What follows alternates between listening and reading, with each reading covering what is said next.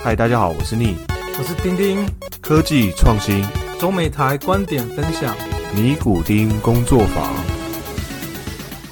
好，欢迎大家回来 Knitting Workshop 尼古丁工作坊，我是主持人丁丁。我是主持人女友，欢迎大家回来。那开始呢，我们要跟大家讲一个，就是有关于我们新的活动。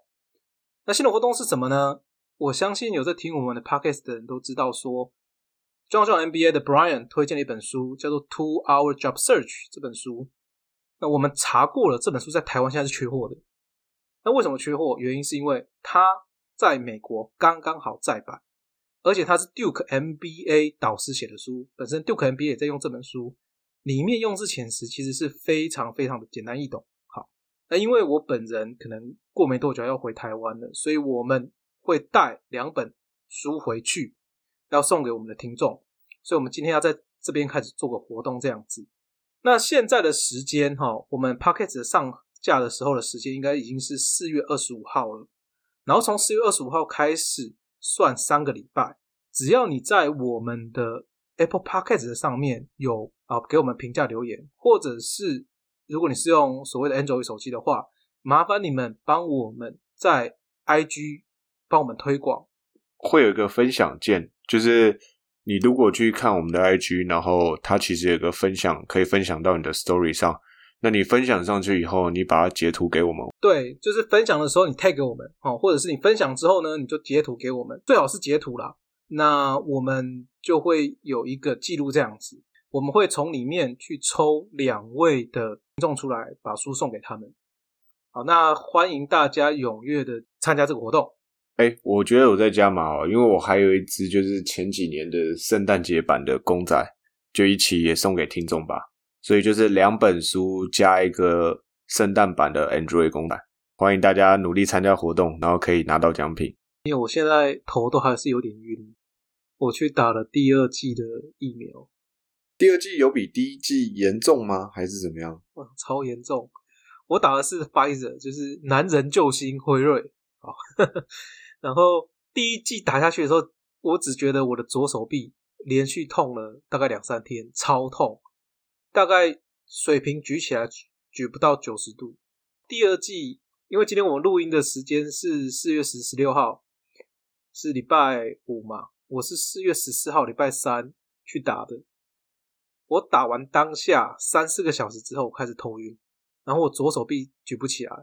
然后我想说，哎，可能睡一天就算了，睡一天就好了。然后隔天起来之后呢，觉得哎稍微好了一点，我就去公司。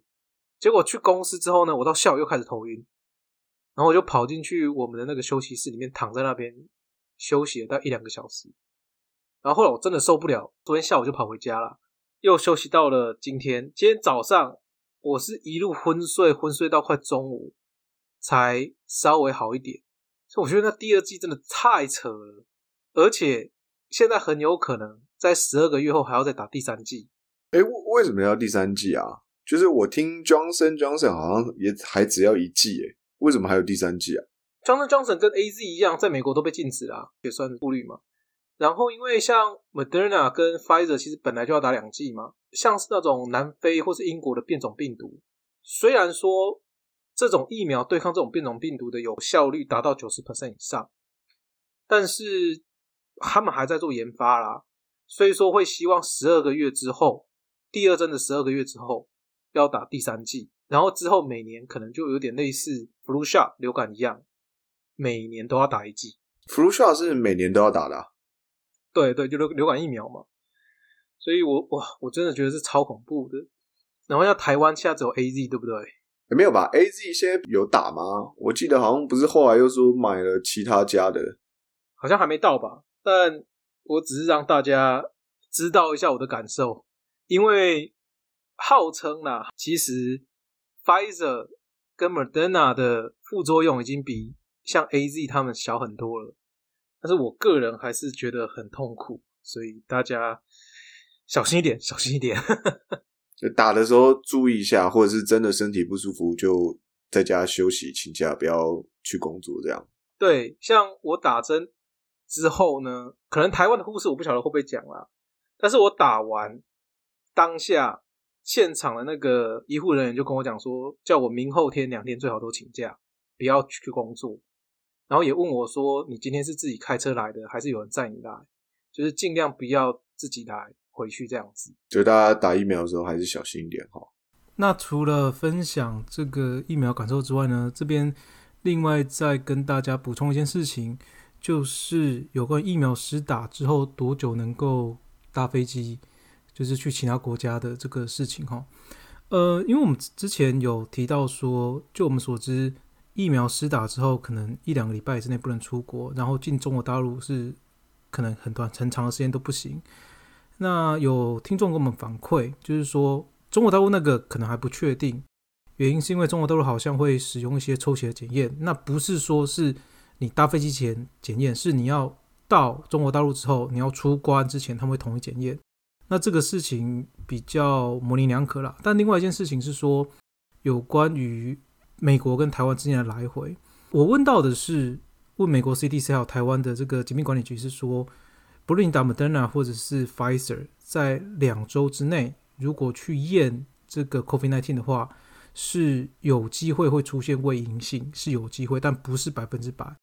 那我们有一位听众刚好是学相关的知识的，那他是跟我们讲说，其实打了之后呢，不会对我的检验有任何的影响，就是我如果没有的话，那就是没有；有的话就是有这样子。那这个资讯分享给大家，当然还是希望说，呃，大家还是等两周了，原因是因为两周之后这个疫苗的效力才开始嘛。那在呃两边来回才会比较安全，这样子。好，那这是算是一个美国的疫苗经验的分享了。然后我到现在都真的还是有点头晕。好，那我们回过头来，我们来讲一下今天要讲的主题。其实，你有你知道，像台湾很多中小企业，你知道像台湾的中小企业，一年这种中小企业的老板可以赚赚多少钱吗？几千万到一亿吧，我猜。我觉得一亿可能有点多，不是每个中小企业都能够赚到，但是我觉得可能上千万应该都是有，而且他们基本上不用分红给其他人，也没有股东需要交代，也没有董事会需要交代，基本上就赚的钱就自己家族全拿嘛。对，然后甚至我有听过像台湾之前最有名的就是罗斯公司嘛，那个罗斯公司是一年可以赚几亿的，哇，这么多。对，是非常非常扯又非常非常多的事情哈。回过头来了，那美国的公司呢？你知道美国公司大概能够赚多少钱吗？才五百万美金。五百万美金可能稍微有点太少，但是一般来讲，这种美国的私人公司可能会到几千万的美金的 revenue 哦，就是可能几十个 million 这样子，因为。你的 revenue 如果说已经到达是几百个 million level 的话，你很有可能会想着要上市，因为其实你到个四五四五百个 million 就可以上市了。而且你到几百 million 的 level 的时候，大公司可能会来想抢你这份大饼。但是如果说你只有几十个 million 的情况下，事实上就会形成一个中小企业。这个时候大公司想要来研发你的东西，可能他会觉得说我本身很困难。因为这研发出来之后，其实对我本身的 revenue 增加不是很大，但是你说几十个 million 要上市，根本不可能上市嘛。而且在美国的中小企业，很多时候是可能是我祖上保佑，我本身或是我的 partner 研发出来一个特别的专利、特别的技术，然后我这个技术呢，可以创造出来可能一些基本的设备，小公司嘛，或者基本的产品，那这个产品可以应用在很多不同的地方。然后我靠着这个产品一次就吃了可能五年、十年或是二十年以上这样，然后其这种产品的技术，其他的大公司要切入也不是那么的容易，这就是大部分北美小公司的情况了。那我们今天其实就是要讲一个北美的中小企业啊，这半导体方面的中小企业，我觉得这很不一样，因为之前我们都想一些创新公司啊，或是一些比较大的企业。这次也讲一些就是私人企业，让大家看一下中小型企业的情况，我觉得也蛮好的。对，那先说到前面，我们讲这间公司主要是有两个理由。第一个理由是这家公司创立的可能已经有二三十年了，这家公司是一九九八年成立的。他到今年呢，准备要进台湾，他要在台湾 direct hire 人，所以我们才把这家公司拿出来讲。那另外一个原因，我待会会讲。这家公司一九九八年成立之后呢，他一开始跟投资人拿的资金是二十二个 million，之后呢，第二次拿的资金是十二点五个 million，结果从那时候到现在，他全部只有拿五十五个 million，也就是说，他的资金是越拿越少。那换句话说，他本身已经有在盈利了，所以他不需要再拿资金了啊，自己有在盈利，变成一个小型的私人公司了。那这家公司主要是做什么呢？它主要做的是同位素的检测，而且它比较特别的是，它可以也可以拿同位素检测这个技术来做气体的检测。那我这边大概简单的科普一下，什么叫同位素？我们就讲碳的同位素好了，这是大家比较熟悉的，像你那个铅笔的笔芯跟。钻石其实同一种元素都是碳，哦，所以这个东西就叫做同位素。那这家公司本身特有的技术叫 CRDS 技术，也就是说，即使是同位素，不同的同位素都会有一个独特的吸收光谱，他拿这个东西来做不同同位素的检验，这样子。那这种东西呢，在应用上面，其实它可以用在非常多的地方，像它可以在一般区域去做检测。它也可以在大气啊、电厂啊、实验室啊，或甚至半导体还有飞机上做检测。那你可能会问说：“你说一般大气、电厂这些东西到底有什么不同？”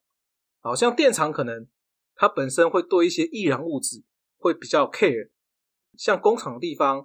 它本身的悬浮颗粒会比较多。那如果像飞机或者是比较属于啊大气层外围的地方，它本身的这种大气的粒子浓度就会比较低。所以说。在这种设备在做检测的时候，怎么样去把一些它特别要的粒子分出来？这就是一个技术嘛。而半导体来讲的话，你就会知道说，在半导体制成之中，都要去放一些叫 doping，就是掺杂一些介质的东西，让它去导电。那这个时候，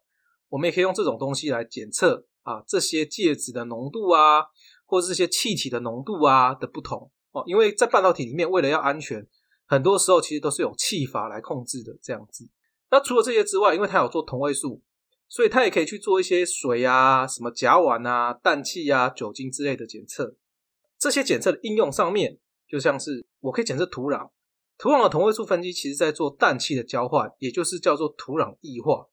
那做这个东西有什么好处呢？好处在于说，其实地震跟土壤异化是有关的。大家有趣的话，可以去查一下土壤异化跟。地震有什么关系？哦，这个再讲下去太深了。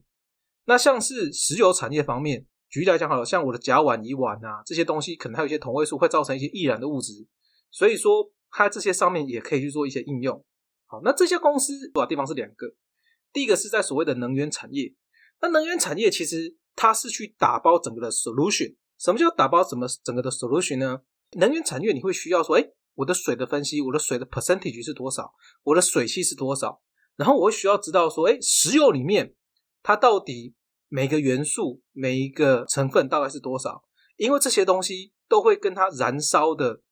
整个转换率有关，能量产生的转换率有关。在这种情况下，我可能有这些数据，然后搭配客户的数据，我来做数据整合，用大数据分析，我就大概知道说要怎么样的去调配，在怎么样的浓度之下，我会有比较好的效率会出来。这个是属于能源产业的，半导体产业呢？其实它目前在做的是设备的监测，原因是因为很多的半导体的里面都会需要用到不同的气体啊。我讲一个最简单的，氮气其实在半导体产业里面超常用到的，像是我们就讲说，我不晓得很有没有人知道，FOUP 这个东西。其实 FOUP 这个东西就是拿晶圆的一个 container 啊，一个 container，它可以把晶圆放到这个。啊，容器里面去，然后拿着它去移动这样子，然后移动到某一个机台上面去，你就需要把这个晶圆放到机台里面嘛。可是你知道，晶圆这种东西其实洁净度很高，因为都是无尘室，所以它会用气体的作动的方式把晶圆放到设备里面去。那这个时候大部分都是用氮气，在不同的 process、不同的制程里面，除了氮气之外，它也会用其他的气体来去加速或催化不同的 doping 整个制程。这个时候，他就可以用他们的设备去做线上的 monitor，去看说，哎，到底这个气体的浓度，这个气体的情况到底有没有异常？有异常的话，要立刻检验；会有什么样的好处呢？我举一个我以前工作上的例子来跟大家讲，不见得是直接相关，但是我大概是讲的是这种气体到底对半导体产业会有怎么样的这个影响。我以前的第一份工作是做半导体设备，然后我们的半导体设备它是属于高真空的机器。好，我这边讲一下什么叫高高真空。一般大气是大概是七百五、七百六十 t o 这是一般大气一大气压。当你的气压已经降到了大概是零点一或是零点零一，就是十的负一、负二次方的 tor 的时候，我们叫做低真空。那这个低真空其实是用一般的抽气机，我们叫做 roughing pump 就可以达到的一个真空情况。但是到十的负一、十的负二之后呢，你如果再往下抽，你要用超强的抽气机，我们叫做 turbo pump 哦，超强抽气机往下抽，然后。这种 turbo pump 可以抽到十的负六、十的负七次方的真空度。那再往上的话，要用所谓的 iron pump，就离子的抽气机。那这个就太 over 了。我们以前曾经这样子哦，因为我们的机器要求是一定要在所谓的高真空的情况下才能用，也就是二乘以十的负六以上才能够使用。那我们以前曾经这样子，就是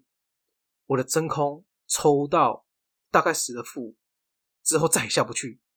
哎，这十的负已经非常非常高了，然后你就是下不去，我们就要开始做一件事情，叫做查漏。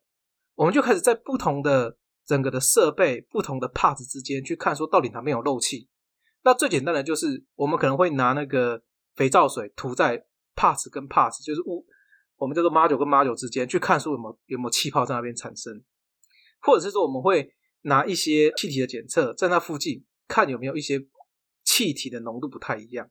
借由这样子去判断说这个有没有在漏气，那有时候其实你只是在 part 跟 part 之间夹了一个 particle，或是夹了一根头发，我真的看过，真的就是一根头发在那边，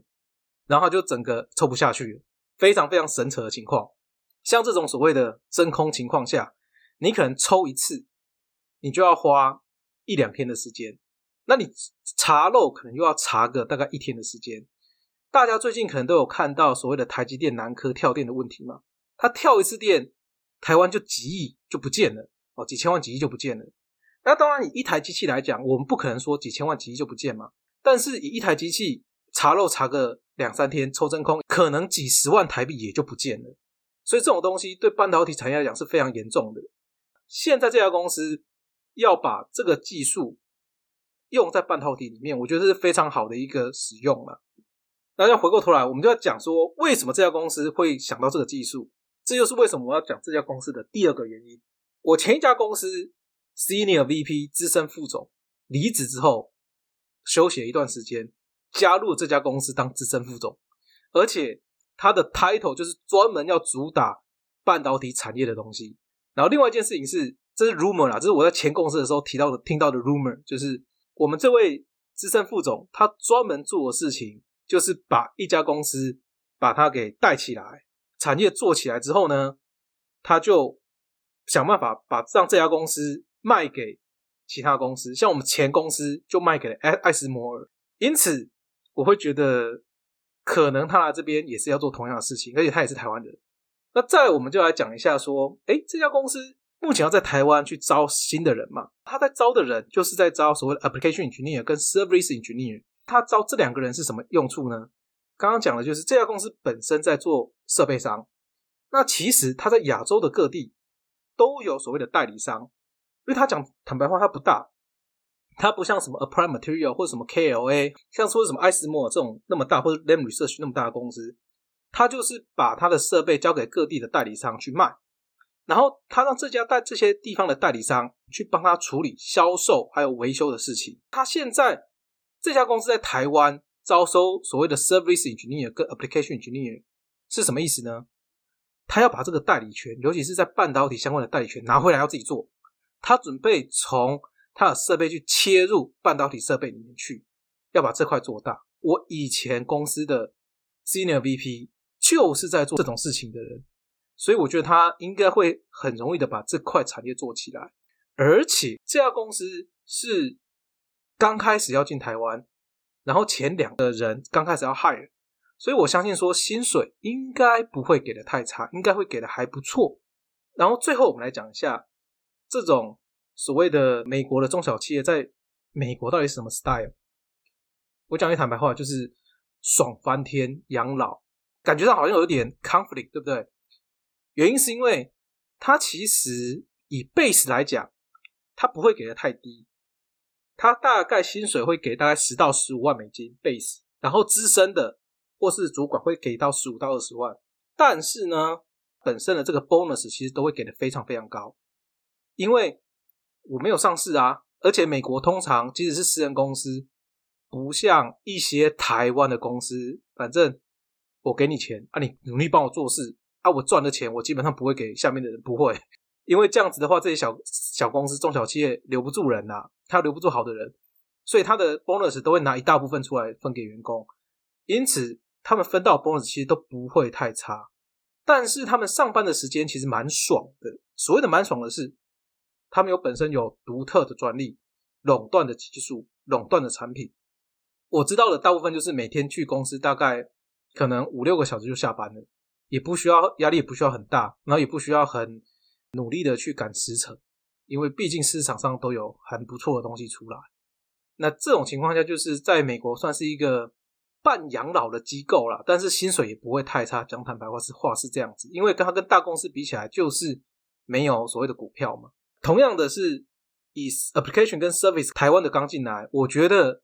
给的所有的 total package 应该也会比照美国，并不会像一些其他的那种半导体大型设备商一样，可能都已经都合化了。基于如此，我觉得有兴趣的人可以参考一下这样子。对啊，像于这种私人公司，反正他也不需要对于股民，也不需要对于董事会有任何的交代。那基本上他赚的钱，就除了给公司员工，就给自己了。所以 loading 也不会太重嘛，因为你的业务量也不可能大到太大，然后基本上你的第三方服务也是委托于给别人，所以应该是可以拿到一个 CP 值不错，就对工作对于工作量来讲应该是还不错的。然后再加上他们可能在台湾要新害人嘛，那你新进去以后，你就有比较多的机会，而且你也不知道说未来他们是不是想要从私人公司再转向，譬如说卖给别人啊。或是想要做 IPO 动作，其实你也不知道，所以也会有某部分的潜力在啦，所以大家也可以稍微去看一下。没错，然后最后再跟大家讲一下，如果你对这种相关的工作有兴趣的话，你可以去看有关于光学影像检测设备还有软体的职缺，因为像我知道，像这种光学影像检测设备或是软体。大部分在市场上面都是垄断，而且他们的母公司都很小，但是他在台湾又会需要人，这个时候都会给到一个还不错的 package，但是又不会太累。有兴趣可以去看一下这样子。好，那这就是我们这礼拜的分享。那欢迎大家努力的参加活动，好吧？我们现在活动已经开始开跑了，好，三个礼拜。那如果说对我们的 podcast 有任何建议的话，也欢迎留言给我们知道。好，那我们下次见喽，拜拜。希望大家能努力参加活动，拿到奖品。大家下次见，拜拜，拜拜。